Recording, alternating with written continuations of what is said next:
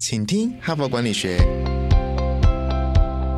在这里，我们希望用轻松无负担的方式与你分享最新管理新知，打造属于你的哈佛 DNA。我是节目主持人杨玛丽 Mary。各位听众，大家好，欢迎再度回到，请听哈佛管理学。那这一周呢，啊，因为时序是七月嘛，哈，我们上一周呢谈的也是蛮直癌发展的问题，就是企业轮调呢，职务轮调到底对我们个人的直癌的发展，以及对公司啊人力资源的盘点跟发展培育呢，有些什么帮助？哈，是上个礼拜的主题。那这一个礼拜呢，因为我们也是觉得说，现在呢刚好是社会新鲜人啊，大学毕业、研究所毕业。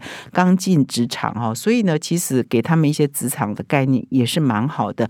然后再加上，其实我们也有很多年轻的听众嘛啊，在这里面还蛮年轻的，五十岁以下都很年轻哦。现在是很长寿的年代哈，搞不好你要工作到七十岁、八十岁哈，所以规划永远不嫌迟啊哈。所以我们这一周呢，也是选择一个跟职癌发展相关的主题，就是如何圆满规划你的职癌的发展，而且是有系统的，而且是比较长期的。规划啊，到底应该怎么做呢？我们一连四天的轻松读呢，都选择《哈佛商业评论》上很好的文章来跟各位做分享。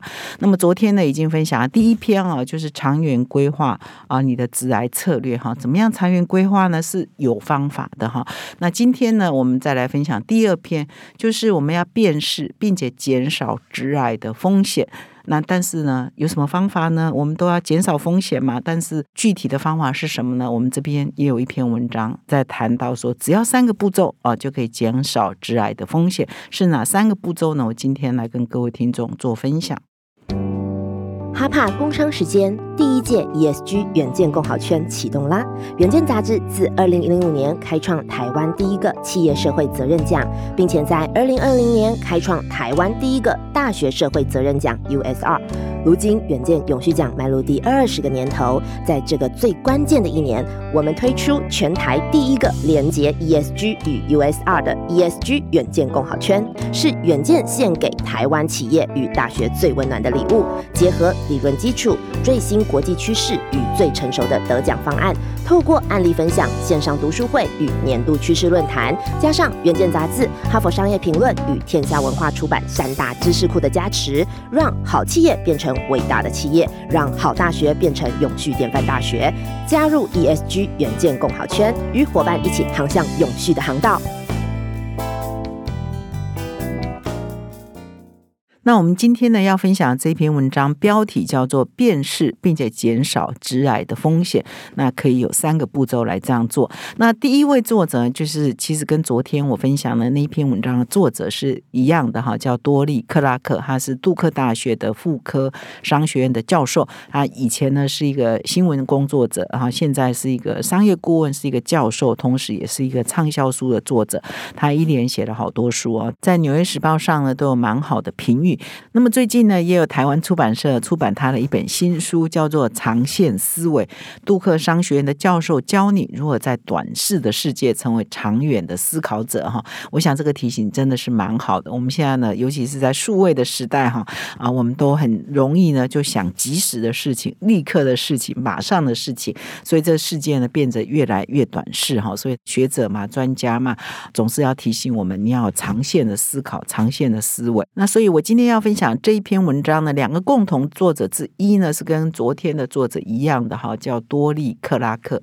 那么第二位作者呢也蛮有来头，他叫 Jonathan 布里尔，他专长呢是在不确定的情况之下，怎么样确保他所辅导的对象啊，气管顾问然后高阶主管仍能维持成功以及创新哈。他也曾经担任过惠普公司啊 HP 的全球未来学家哈，在里面任职哈，非常重要的顾。问，那他也有一本畅销书哦，叫做《疯狗浪》哈，如何应变突如其来的巨变哈，所以他就是我刚刚提的嘛，他就是一个应变专家，不管是辅导的个人或者是企业，怎么应付这种巨变的年代啊，面对很大的变迁，维持你的创新，维持你的成功，维持你的成长哈。那么如果你有听我昨天的节目，就会知道说，哎，多利克拉克有提供一个四个呃方法嘛，来拟定我们长远的致癌。策略哈。那其中有一个方法，当然就是说，你可以预写你的履历表哈。比如说你现在三十岁，你希望你四十岁的时候，呃，是在哪一个职位，是在哪一家公司，是在哪一个领域担任什么样的重责大任哈，你都可以写下来。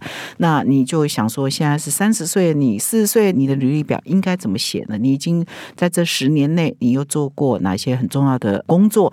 啊，取得什么样的学位，或学习过什么样的课程，学会怎样的本事吗？你可以先预写嘛，那你就可以啊，以终为始，就是我希望我四十岁是那个样子，我希望五十岁是那个样子，你现在就开始去做那个准备工作嘛，所以听起来是蛮合理的嘛，哈。那这篇文章可能就是另外一面来谈说，哎，你已经规划好了，但是你也要先预想，你可能有什么阻碍啊？你可能有什么风险呐？可能大环境有什么变化？可能你的家庭有什么变化？可能你客人又有什么变化？或者你的公司有什么变化？你可不可以先预想呢？所以这一篇呢，主要就是在预想哦，以及辨认。你怎么预想？你怎么辨认可能的风险？然后事先做防范，事先就有一些想法，说如果我碰到这个事情，我应该要怎么应应呢？哈，所以这篇文章可以说是跟昨天文章你要连起来看啊，你会比较有心得。那么在进入今天这篇文章的分享之前呢，就是如何辨识跟减少致癌的风险之前呢，我先做一个提醒哈，就是分享，就是说，其实我所认识的很多专业经理人很杰出，或者是企业的创办人啊、高阶主管，其实很多人，你如果问他说，哎，你是怎么样爬到今天这个位置啊？很多人都告诉你说，我是不做致癌规划的哈。但是他们不做致癌规划这一群人，通常有一个特色，就是他不会拒绝挑战，他不会。拒绝机会，就是常常就是说，哎，你的老板啊，或者什么主管，或者什么贵人啊，突然间丢一个 assignment 给他，这个是他从来没做过，他从来没想过，甚至完全不在他的能力范围内。可是呢，常常这一群成功人，他是勇于挑战。哦，比如我是研发，突然间有一天叫我去负责业务哈，或者我本来是财务，突然间叫我去负责人资哈，你想都没想过。可是哎，就老板因为某种原因，或者是真的是没有人了，只好想到比较资深的你都有可能哈。那你就是。呃，我所认识很多高阶主管，他们就是啊，就去做了啊，做了再说啊，没有做过就想办法做啊，不会就想办法学啊，就去问人哈。常常也可以因为有 fresh eye 啊，所以有有新的视野，以及有企图心、有责任感，也可以都可以做得很好。事实上，我们上一周谈轮调，多少谈到这个概念哈。所以呢，如果我们的听众当中是属于这一型的，当然是很好。但是我们的听众也有另外一型，他是可以规划，他们是擅长规划，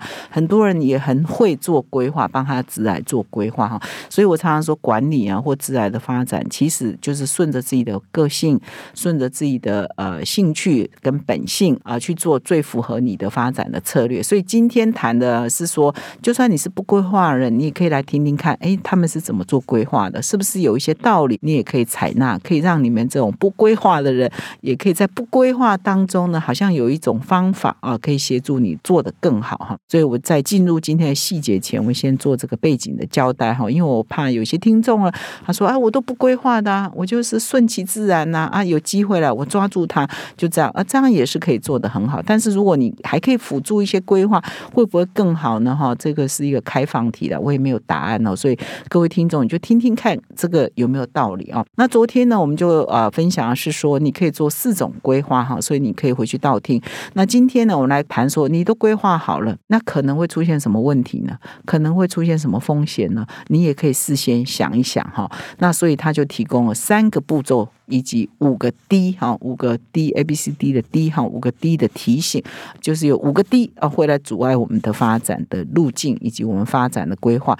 那各位来听听他讲的是不是有道理哈？一共是两位知名的美国的学者提出的观点。所以许多人呢在做职癌规划的时候，一定会想说：我现在呢是在什么位置？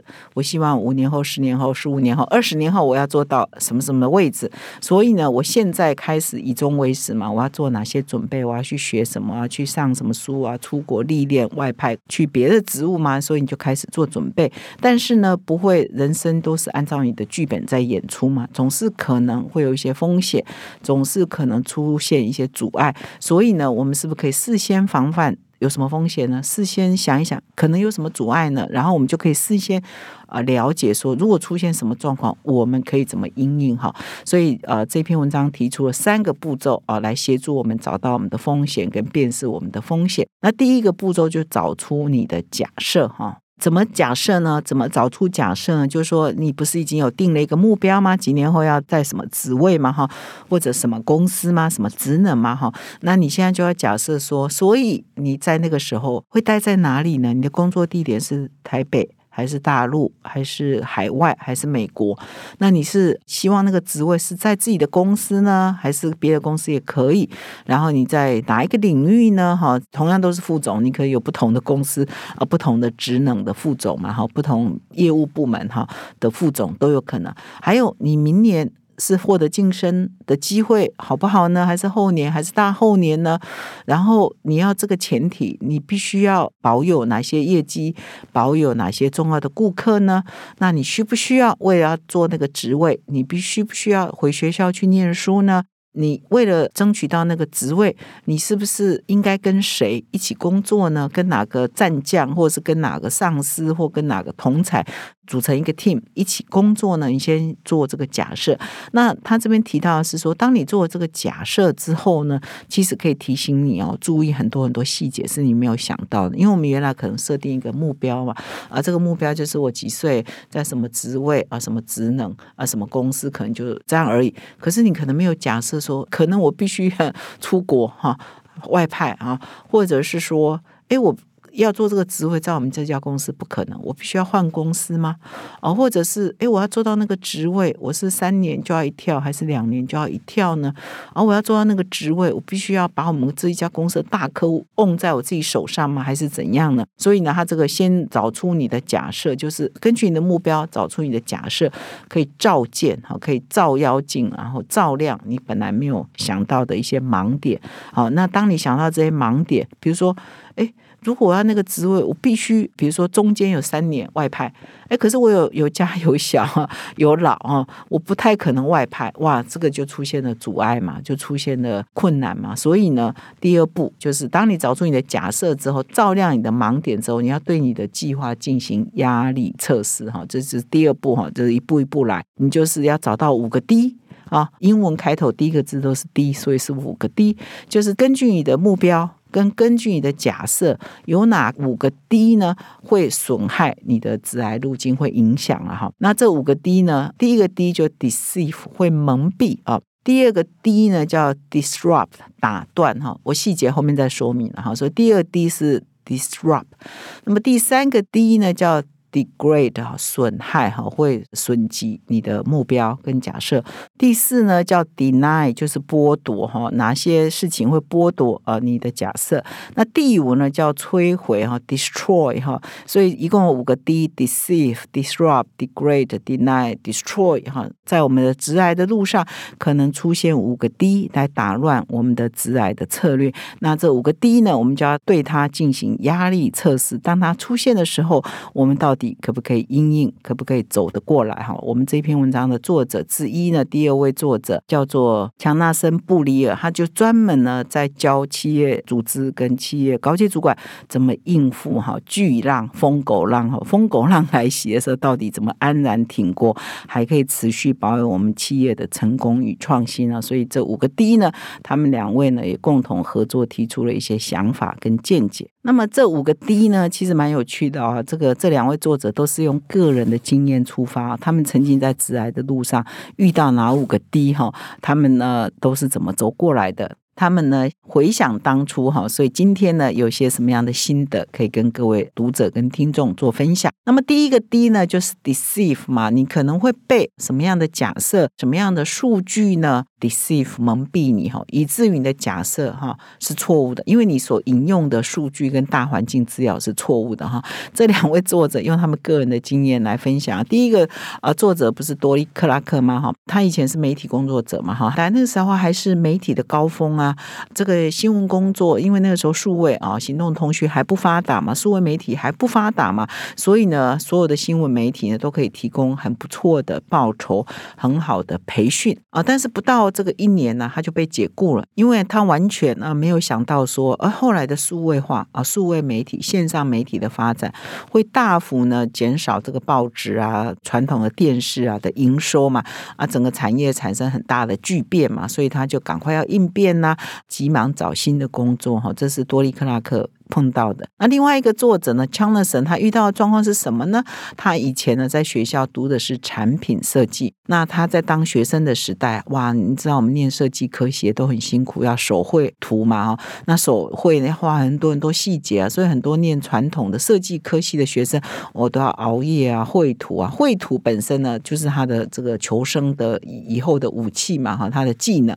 但是他大学毕业以后啊，慢慢的这整个产业也是数位化啦，就不太需要呃你画图的这个手绘的本事已经不重要了嘛，已经完全可以用电脑取代。那既然可以用电脑取代很多工作，这时候工作很 basic，它也可以外包到比较便宜的国家去做啊，所以你很多这个原来的技能也不重要啦。所以他就说，以他自己的经历来讲，就是他的职爱路径一开始以为，哎，我读这个科系完了之后，就有哪些是什么职位可以呃慢慢往上升嘛？跟原来的假设就不合时的，因为时代已经变化了哈。所以他就说，你在啊思考蒙蔽这个问题的时候，就像这两位作者经验一样，是不是有哪些趋势正在发展？而你没有想到的，可能在未来的几年可能会发生。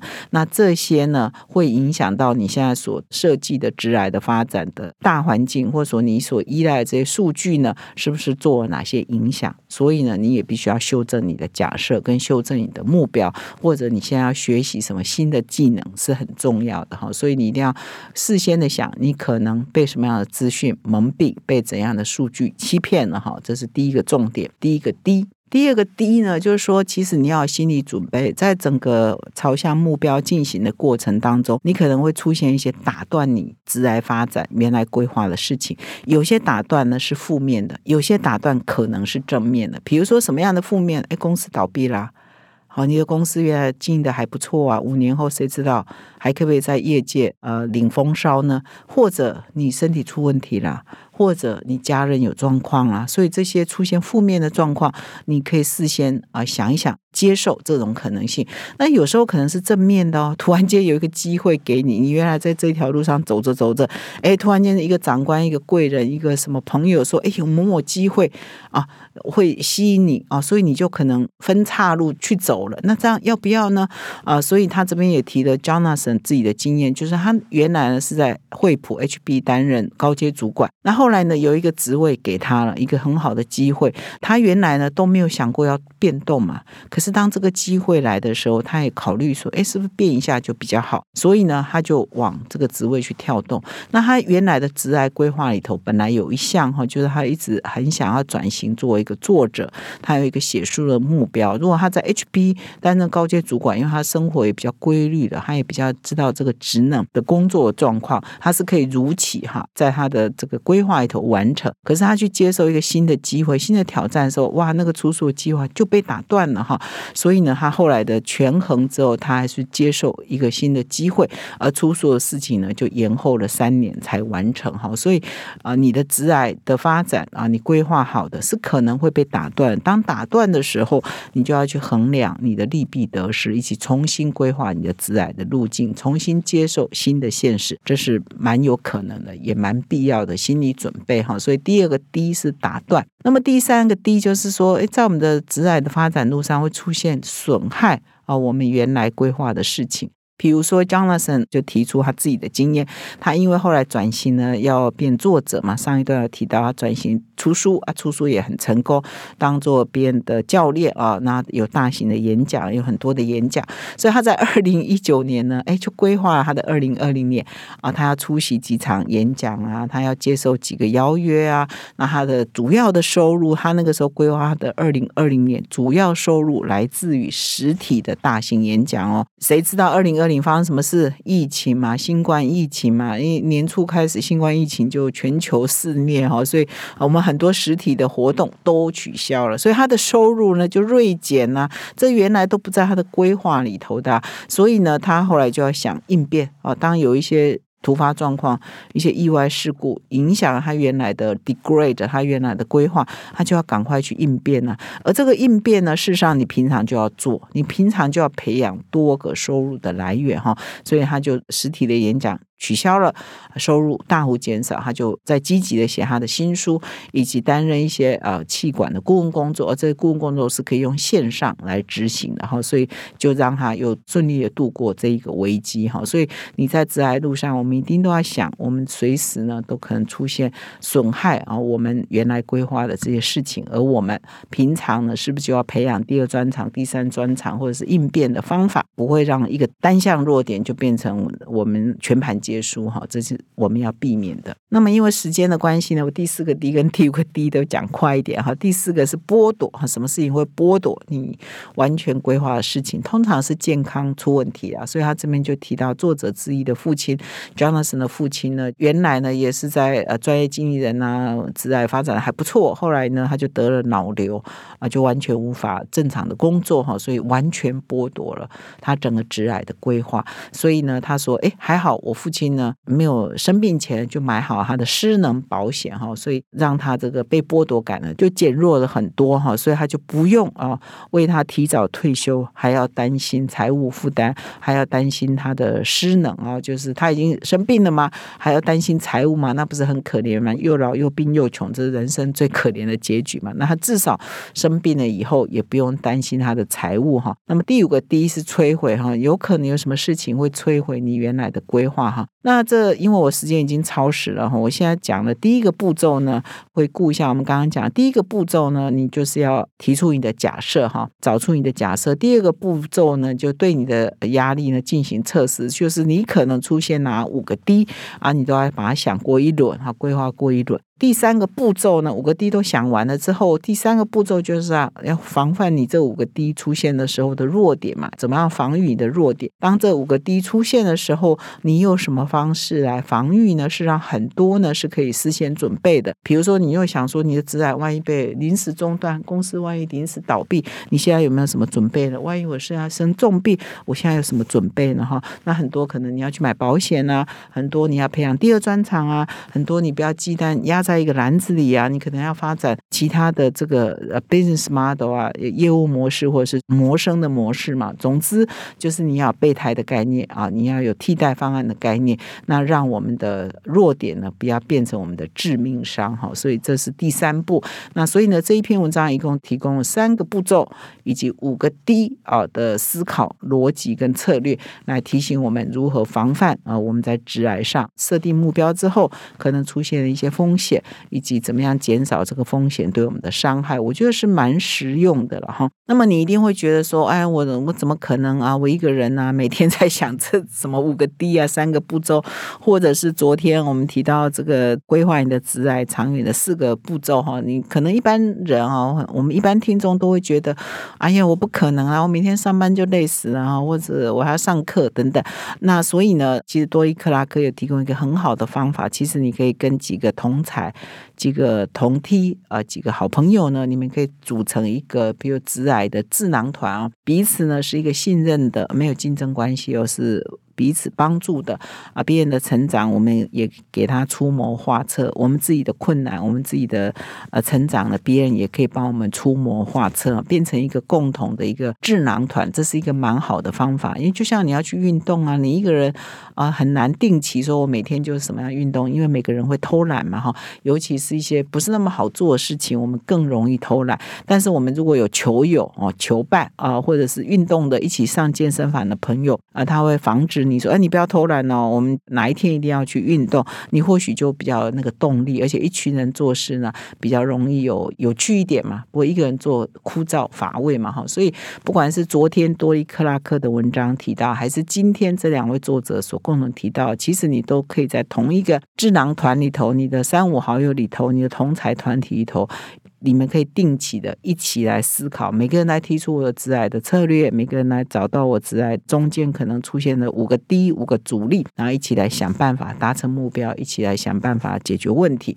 那或许呢，这是一个比较可以持续 run 下去的一个好的建议然后，所以以上呢是再进一步的分享，呃，从昨天的文章到今天的文章可以落实的好方法哈。如果你有心的话，其实。天下没有难事。感谢你的收听。最后呢，也是要提醒各位听众哦，如果喜欢我们的节目，请到说明栏点击赞助连结，提供我们小额的赞助，可以让我们的节目做得更好。感谢你的收听，我们明天再相会。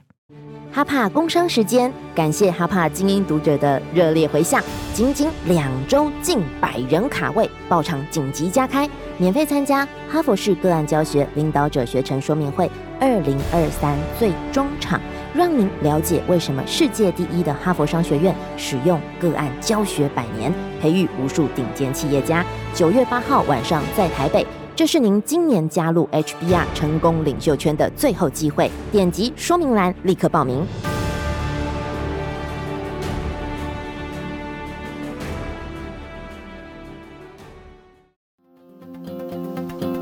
现在就注册 HBR 数位版会员，每月三篇文章免费阅读，与世界一流管理接轨，阅读更多管理大师的精彩观点。现在就开始。